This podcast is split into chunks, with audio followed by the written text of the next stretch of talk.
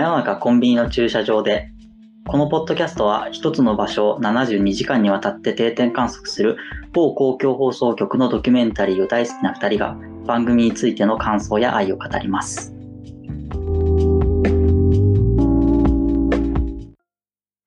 今回は青春のパチンコ台に会いたくてという回について話していきます。で、まあタイトルの通りですね、こう懐かしのパチンコ台が並ぶ東京にあるお店が今回の舞台でして、で、もう今は稼働していない、こう、かなりアナログなパチンコ台たちが並んでいるお店ですと。で、実際パチンコイコールギャンブルみたいなイメージなんですけど、ここは時間料金制で景品交換もできないっていう、結構そのパチンコっていういわゆるイメージからは、ちょっとだけそのギャンブル性がなくなったりとか遠いところ、お店なんですけども、その思い出とかに浸りにいろんな方がやってくると。その様子に迫った3日間になっております。ということで、本田さんいかがだったでしょうか？はい。えっ、と、まあ、これはね、まあ、あの、紹介していただいた通り、まあ、かなりレトロなあパチンコっていうところになるんで、まあ、一見するとなん、なんて言うんでしょうね。その、昭和の博物館でそのまま遊べますみたいな。はい、はい。ただそういうノリですよね。その当時稼働していたものを、まあもう一回遊ぶことができますよっていったところで、こう懐かしさがあるなっていうところがあるんですけど、あの、こう結構全体として見てて思ったのは、あの、その、なんかパチンコがあるから懐かしいっていうのは、まあ当然それはそうなんですけど、なんかそれ以上になんかこう、あの、集う人すべてが、ここのパチンコで当時の面影を再現しようという、その、なんていうか、暗黙の努力みたいなものによって、はい、なんか、めちゃめちゃその再現性が高いなって思うんですよね。まあ、当然僕は当時そこにパチンコを見たっていうわけではないんですけど、はい、まあ一番わかりやすいところでいくと、その、やっている店員さんとかがこう、マイクパフォーマンスとかで、うんうんうん、あの、なんかこう、往年のなんかこう、店員さんのアナウンスみたいなものを結構やってくれるんだけど、はいはい、別にそれもなんか、何かそれが、なんていうか、利益になるからっていうか、うん、っていうことではなくって、単純にその時を再現したいという店員さんのなんか思いによって、うん、マイクパフォーマンスが行われていて、で、なんかこう、それに、まあ、あ、これってあったなとか思いながらみんなそれぞれ台を打ってるっていうのもあるし、うん、で、さらに言うとなんかこう、途中、あの、二日目とかの朝で、朝一こう、開店前に並んでるお客さんとかっていたじゃないですか。はい。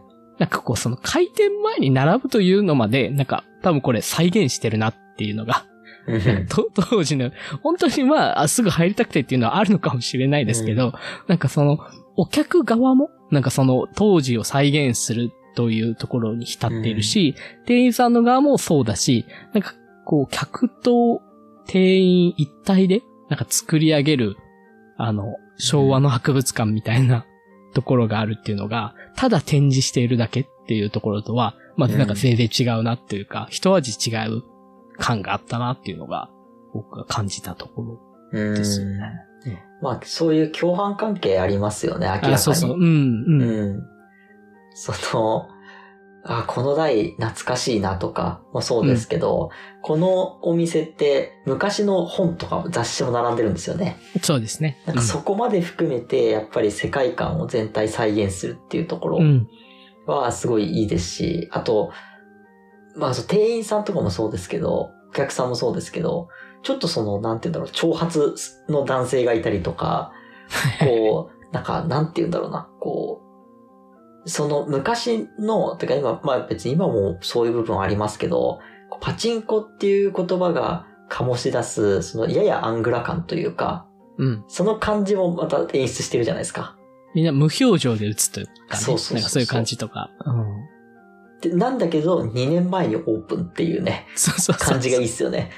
そうねもう、店構えとか看板とかそうもそうそうそう明らかに4、50年営業した雰囲気を、そうまあすごい演出したくて出していって、でもガンガンコロナ禍オープンっていう、そうなんですよ。その令和っていうところが。そこがいいですよね。なんか途中で明らかになるんですけど、え、2年前なの？みたいな。そうそう、こんな雰囲気なの？にっていう。でも本当になんか、パチンコのテーマパークっていうことになっていて、もうなんかもう店員さんもキャストですよね、あれは完全にね。本当ですよね。うん。になっているし、集う人も、まあ別にそれのコスプレとまでは言え、言わないですけど、なんかこう、当時の雰囲気を醸し出すというか、うん。うんまあところが、なんかかなり、だって実際その、あの店員の人が準備するときに、準備しているとき2日目かな？に、その文化としてパチンコを残したいんだみたいなことをインタビューで答えるじゃないですか。要はそのギャンブルで儲けるとかっていうだけじゃなくて、うん。やっぱ遊戯として面白いんだみたいな。うん。でそういうその、昔懐かしいものを、やっぱり博物館的にもう動かないものというか、見る鑑賞するものではなくて、やっぱ実際に体験して、生きている生のものとして保存するっていう役割は明らかにありますよね。うん。タイムカプセル的に封じ込めるんではなくて、うんうんやっぱり存続。でも存続といっても当然その、まあ、いわゆるパチンコのスタイルでっていうところでいくと、まあ、いろいろと難しいところもあるって言った中で、なんかこう、その辺の問題はね、すべて、あの、一応ゲームセンターっていうところになるので、かなりクリアになって、うん。いやー、でそうですよね。そう、すべてをこうクリアにした上で、まあ、単純に本当に純粋にゲームとしてのパチンコを遊ぼう。みたいなところに、まあ、全振りしてるというか、うん。そうやっていくっていう、その強い思いと。客側もそうだという賛同する感じうん。っていうのがあって成り立っているので、うん。なんかものすごくただのタイムカプセル式博物館とは違う。今でも遊べる昭和の博物館っていうところですよね。その、まあ、対比、その72時間の回でするんだったら、あの、し静岡にある、あの、はい。テーマパーク、夢幻のテーマパークへようこそか。はい。っていう回とかもそうですけど、なんかそれは、その、ある意味、もう死んでしまったものを、うん、うん。その、どっかの看板とか、そういうものを持ってきて、まあ、ただ展示するっていううん。だけですけど、ここはやっぱりそれを、その生きてるものとして並べるっていうところが、やっぱりあの回と比較しても、あの回は、その、ちょっと物珍しいものを、外から半分冷やかしで見に来るっていう感じうんと、かの人もいるし、もうもちろん本当に好きな人もいるんだけど、うんっていうその、博物館をぐるぐる回るっていう気持ちが強くて、こっちはやっぱもうガチじゃないですか。そうですガね。チ。思ったよりこれ昔ハマってたっていう人ばっかりでしたよね。そう。やっぱり当時の、その、当たったっていう感じ、アドレナリンが出る感じをやっぱり追体験しに来てるわけですよね、みんな。はいはい。はい。だからこそやっぱガチなんですよ。決してお金は儲からない。むしろ3000出てくのに。そうですね、うん。確実に3000円負けるというのが決まっているので。そうなんですよ。うんだからそれ思ったんですね。僕最初、そういう図式でやっていれば、まあ正直その脳から出るその刺激みたいなものって、はい。まあ少なくなっちゃうんじゃないかなって思ったんですよね。そのやってるのを見ていて。その自分がもしやるとしても、まあこれ普通にゲーゲームセンターっていうか普通に遊びとしてやるんだっていう感じだと、まあは当たっても、まあ嬉しいは嬉しいですけど、い。うん。まあ当たったぐらいの感じにしかなんないのかなって思ったんですけど、来てる人たちが、なんか、これまでかけた思いが全てここに載っているというか、うん。なんか、若い頃の記憶込みなんですよね。あの頃打ってた台で、あの時当たったとか、あの時当たらなかったとか、はい。なんか、それこそその失敗や成功、その全てが、なんかこう、引き出しになって奥底に静まっていたものが、あの空間によって呼び起こされることでアドレナリンが出るっていう、なんかその、いわゆるのパチンコの当たってアドレナリンとは多分おそらく違うアドレナリンの出方というか、なんか、引き出しをこじ開けられて出るアドレナリンみたいな。のになっていて、あ、そういうパターンがあるのかっていうのが、あ、それは刺激出るだろうなっていうのが、まあ、ちょっと人を選ぶなとも思ったんですけど、まあ、そういったところがあるなってうんいう。うん。まあ思い出補正みたいなとこですよね。まあまあ、単純に言うとそうですよね。うんそれはすごいありますね。ここは。うん。ただなんかそれが、その、今回出てくる人で言うと、親子で来てる人いたじゃないですか。あ、いました。その、はい。真ん中ぐらいかなに出て、あ、うん後半かに出てきて、その、若者が珍しくいるから話しかけてみたら、お父さんから誘われたって言って、お父さんの方にカメラ向けためちゃめちゃスキンヘッドのこわもての人がいて、ちょっと多分スタッフも取材していいか分かんなくて、え？息子に聞いてもらうっていう。そうそうそうそう。で、そんで、いざそのお父さんに話聞きに行ったら、すごいまあ、息子とパチンコできるのが嬉しいんだよ、みたいなうん。いい人で、いい人だったんですけど。うん。だから息子の声のかけ方もめっちゃ可愛かったですよね。そうなんですよ。後ろから背中ポンポンポンってやりながら、そうそうそう話聞きたいんだってみたいなそうそうなんかいいよ、みたいな感じで、その、そこまではめっちゃ怖かったですけそう。ど、そうなんですよ。話し始めるとめっちゃいいお父さんだったっていう。いいですよね。そう、そこはね、良かったんですよね。ただ、そう今のそのいい話とは別で、やっぱりそのパチンコ界って他にも、あの、被災地のところのパチンコ店のそうですね。そう、はい1パチもありますよね、72時間で。うんとかもそうですけど、やっぱモザイクの人が多いんですよ。で、はいはいはい。うん今回も、今回ってその今話してきたみたいにギャンブル性がすごいやるわけじゃないじゃないですか。うんむしろ、これやってること自体をねそうそう儲けられない3000円常に出てくみたいなシステムじゃないですか。はいはいうん。だけどやっぱり NG の人も多いんだなっていうのは、やっぱ映像のそのモザイク率を見て感じましたね。そうですね。だからそこに出るアングラ感ですよね。だから、か意外とドキュメント72時間にはやはり一定のモザイクを求めてしまうというか、アングラ感。そう、アングラ感を求めてしまうっていうところで、まあ当然ちょっと多分今の企画として、うんパチンコ店そのものにっていうところは、相当難しいハードルもある中で、はい。ここを選んできたかっていうのもあるし、まあ当然なんかそのすべてクリーンになった、まあパチンコなのねっていう、なんかちょっと残念ではないんですけど、なるほど、ここを選ぶのかっていうところうん。のなんか面白さ、どちらもあるかなっていうところは、まああったな。うんただ、思ったより来てる人たちがガチ勢だったっていうのはいびっやくりしましたね。そうなんですよね。なんか、確かにその、今本田さんが言ったみたいに、いわゆるその NHK がパチンコ店を扱うならっていうののめちゃめちゃいいお店じゃないですか。はいはい。その、ギャンブルではないというか、儲けないしみたいな。そこの映っろ。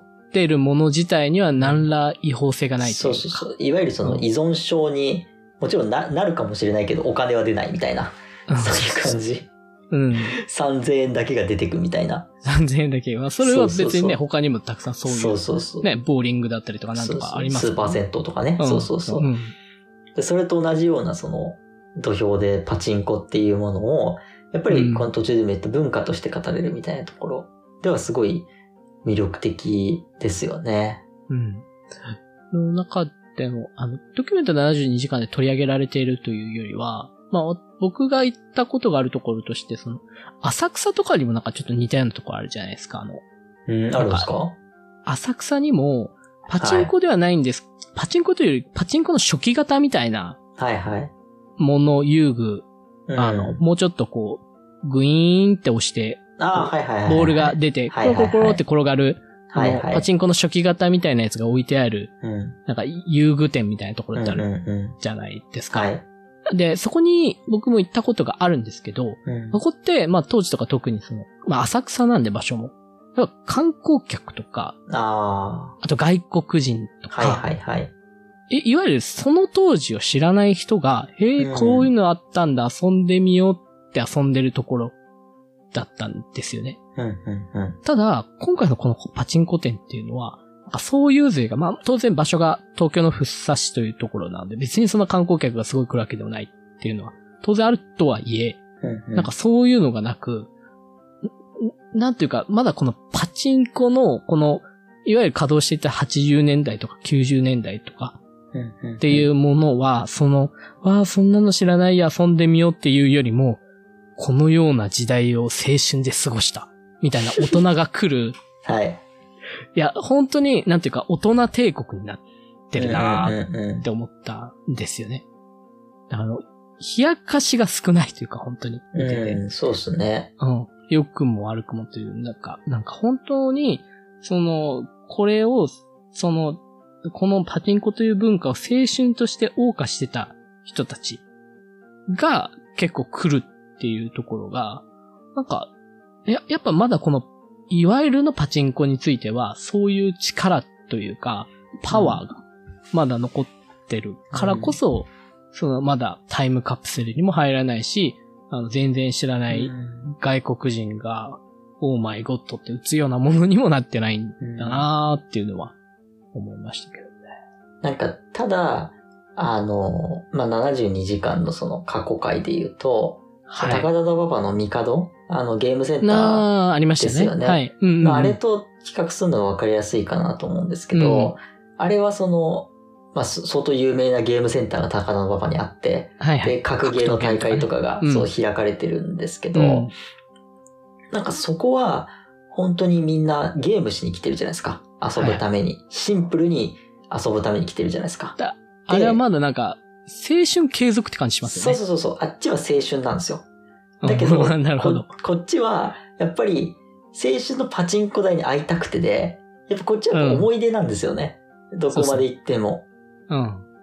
だから、もちろん、その、遊戯として面白いし、文化として残したいっていうのが、実際現時点では生きているけれども、うん。それがその、あの、帝のようなお店にできるのかみたいなところ、はいはい。さっき本田さんが言ってたみたいな、今の、今現在はこういうレトロな思い出でいいんだけれども、それがじゃあ外国人が来てすごい、これからよりその文化として広まっていくのかとか、そういうところはまだまあこれからというか、うん。これからだし、しかも、なおかつ、ここにいる人たちが、実はそれはあんまり求めてないんじゃないかなっていうのも思うんですよね。いやー、そうなんですよね。で、それは別に悪いことじゃなくて、むしろそれはそうで潔いと思うんですよ。かつてあった文化をそのまんまめでる、めでながら、その文化はなくなってしまうかもしれないし、もしかしたら、あの、別の解釈を加えることによって、何か誰かが再発見するかもしれないけど、当事者たちはもうなくなっていくものとして、衰退していくものとして見てるみたいな。うん。まさに大人帝国ですね。そうそうそう。そうなんですよ。これは、あれですよね。結構僕らの世代も始まっ、まあ世代とその上も本当に始まってるなと思って。はい。近しいもので言ったらやっぱあれですよね。最近あの、任天堂とかがよく売り出してる、あの、昔のファミコンとかのタイトル、ああ、はいはい、はい。有名なやつ50個ぐらいがもうすでにプリインストールされてる。はいはなんかい。ミニファミコンみたいなやつとかっうんて販売されてるじゃないですか。だうんああいうのとかも、なんかもう、それが、こう、すでにゲームとしての革新性としては当然すでにないんだけれども、その時の青春というのを思い出して、これがやりたいんだ。普通のゲームは一切やらないんだけど、うん。この昔のファミコンのこれがやりたいんだっていう人は買っていくっていう、うんなんかそのニッチなというか、なんか、こう、思い出を思い起こさせる装置としての、まあゲームだったりパチンコだったりっていうところは、まあ今いろんなところで起きてるよなーみたいなとか思います。そうですね。それはまあ、言い方を選ばなければ、消耗戦だし撤退戦では、文化としてはね、あるんだけど、でも、別に、なんか文化が長く続くことが果たして本当にいいことなのかっていうのもあって、うんうんそのパッて花開いてパッて終わるみたいなことの方が実はかっこいいっていうのも、そのあるわけじゃないですか。うん。えーに日本人というかその美意識的な話として、うん。なんかそ、それをどっちに行くかみたいなところは多分これからだし、そこはなんか、まあパチンコっていうものがどうなるかっていうのはまあ、ここの場所がっていう話もそうだし、そもそもパチンコがやる人が減ってるっていう話もそうですけど、うん。なんかどうなっていくんだろうなっていうのは、やっぱギャンブルっていうものに対してのその風当たりが強いわけじゃないですか。うんうん。風当たりが強いけど、やっぱやってる人はすごいやってるけど、やってない人は全くやらないみたいな。うん。より二分化が進んでいるような気はしていて。うんだからなんか不思議ですよね。とはいえ、その別にこのレトロパチンコじゃなくて、普通のパチンコっていうのは、まだなんか、高校と存在していて。そうですよでもなんかそれが、がどうなるのかわからないというか、うん。割とていうかそういうものはふ普通に、なんていうんですか？このお店に来てた人たちも、うん多分家の近くとか家の本当にすごい、ここに来るまでの通り道に、はい。必ず一つや二つ、普通のその、そうなんですよ、現ね。営業中のパチンコ屋があるはずで、おそらく。で、それを、まあ、通り抜けっていうか素通りして、うん、ここにやってくるって、なんか、多分ね、それって結構本来的にはやっぱりパチンコやってた人にしか、なんかわからない感覚というか、うん。なのかなっていうのはやっぱ思ったんですよね。なんか、っぱ最近のやつだったらついていけないとか、ああるのかな？やっぱそう、そういうのが。どうなんでしょうね。あの、まあ、出てくる人のその話から考えると、やっぱり昔やってて子育てやるにあたって、一回そのパチンコから離れて、はいで、もう一回やろうって思った時に、まあ、元のパチンコ屋に戻るんじゃなくて、まあこういうとこの方がいいんじゃないかなっていうのを思って、要はさっきの途中の話でできた、こう、健全なパチンコ店みたいなところ？うん。だからこそここでやるならこっちでいいかな、みたいな。うん。うん。なんかところが一個あるかなとは思いますねまあ、。そうですよね。やっぱ、うんその、なんか、後ろめたさのなさというかう、ん。まあ、ああいうところだったりも。まあ、そこも結構大きくあるのかなっていうのは、来てた人の話聞く限りだと思いましたよね。だってなんか結構来てる人の、なんかごめんなさい、申し訳ない、顔つきだけ見ればなんかガンガン今も現役でパチンコやってそうな。うんてかそういう人も多分中に半分とか、うんそのぐらいはおそらくいたはず。うん。うん、なんですけど、そういう人たちの、その、現パチンコとこのパ、そのレトロパチンコ屋さんの、はいなんか使い分けってなんかどういう心持ちなんだろうなっていう、使い分けとか、うんもしやってる人がいれば、そういうのも結構ちょっと気にはな、なりまして。うんただ、その、この、ここのぐらい、のお店、なんていうか、まあ、はい、うん。あ、いいっす、いいっす。うん。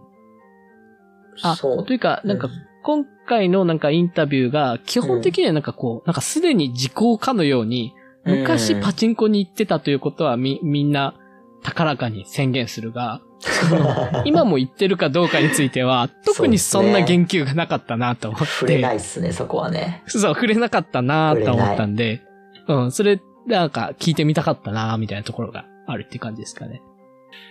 なんか、このお店って、外から結構、見えるというか、はいはいはいはい。あの、なんて言うんだろうな、こうす、外見はちょっとかなりボロい感じだけど、うん。いわゆるパチンコ屋さんよりは入りやすいというか、そうですね。か、かなっていうのはやっぱ駄菓子屋とそうかそうそうそう、印象があっ、て、で僕パチンコやらないですけど、うんやらないけど、小妙の店には行ってみたいなとは思ったんあ、それで、僕も、うん、思いました。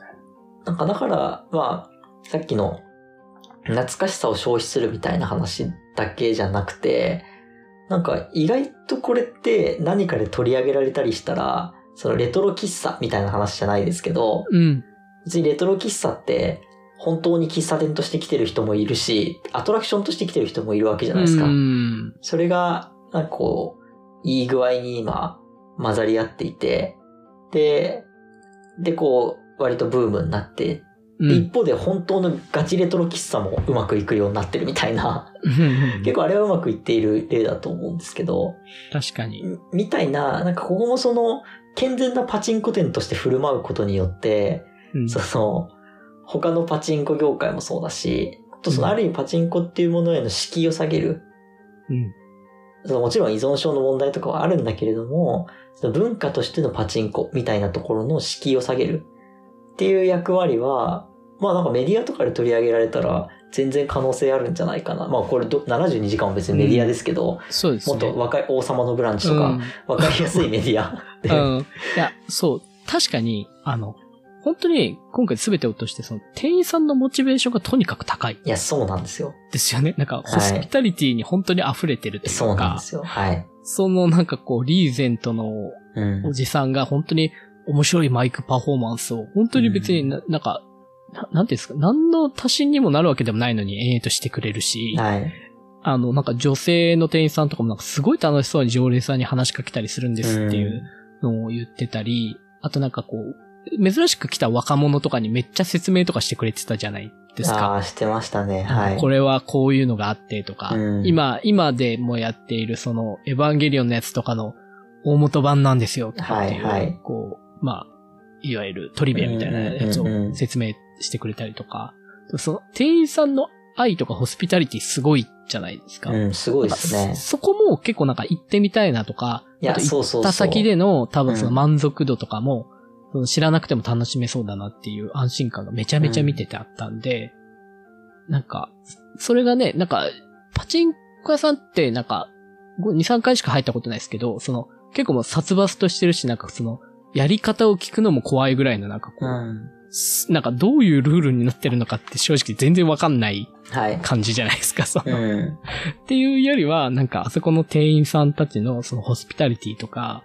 面白さとか、愛みたいなのが、めちゃめちゃ普通に一般客として、あの、楽しめそうだ。本当キャストですよね、もう一回ですけど。キャストみたいな域に達してるのがいいよなと思ったんですよ。なんか今のパチンコ屋さんって多分個の方が強いと思うんですよね。台と自分の対峙みたいなところあがすごい強くて、あ。で、こっちの、スタイルというか。そうそうそうこっちのパチンコ台は、どっちかっていうと場としてのパチンコっていうのがちゃんと機能していると思っていて、そうですね。なんか究極的にそのパチンコって台と自分がいればいいみたいな今、まあ、うんあ台って言ってもそれがね、当たり台の方がいいんだけどもちろん、当たり台と自分がいれば別にいいみたいな世界なんだけど、こっちは多分パチンコ店っていう場所が機能してるんですよね。うん。その店員さんの雰囲気醸成とか、そのアナウンスもそうだし、雰囲気もそうだし、ホスピタリティもそうなんだけど、そこの、なんか場としてのパチンコが機能しているっていう。だから、多分ここの人たちはパチンコを文化として残したいって言っているのもそうなんだけど、パチンコ店っていう、この途中に出てきた言葉で言うと、大人の社交場っていう意味、でのうんパチンコっていう業態の店舗を残したいっていうことなんだろうなっていうのは。すごい感じまして、今の話聞いて。うん。床屋とかそういう感じですよね。そうそうそうそうなるほど。まあどんどんこ個でやっぱり大と向き合うっていうのにどんどん特化してるから、はいはいはい。そこがこう開けてきてるっていうか、うん。でそれは確かにそうにそうそうあって、その1円パチンコとかもそうですけど、うんやっぱりパチンコが場として機能してる場を結構70日間って扱ってるじゃないですか。うんうん。まあうんそれはそうなんですよ。だって場について密着するんだからみんな個人で台売ってんだって、それパチンコ番組になっちゃうんで、そうそうそうそう。それはそうなんですけど、やっぱりそういうの見てると、パチンコの場うん。場所としてのパチンコみたいなところの価値っていうのは、やっぱりうん一定あるのかもしれないなっていうのは思いますね。うんうん。だから、そういうところを、今多分一番よく体現してくれてるのが多分このお店なので、うん、そうですまあ、やっぱりね。どうしてもこの店には行かない。この店じゃないとなっていうところがまだありますよね。ですね、ですねう。ん。うん、行ってみたいです。いや、行ってみたいです。はい。行きましょう。はい。はい。というところですかね。。はいい。はい。じゃあ今回以上となります。ありがとうございました。ありがとうございました。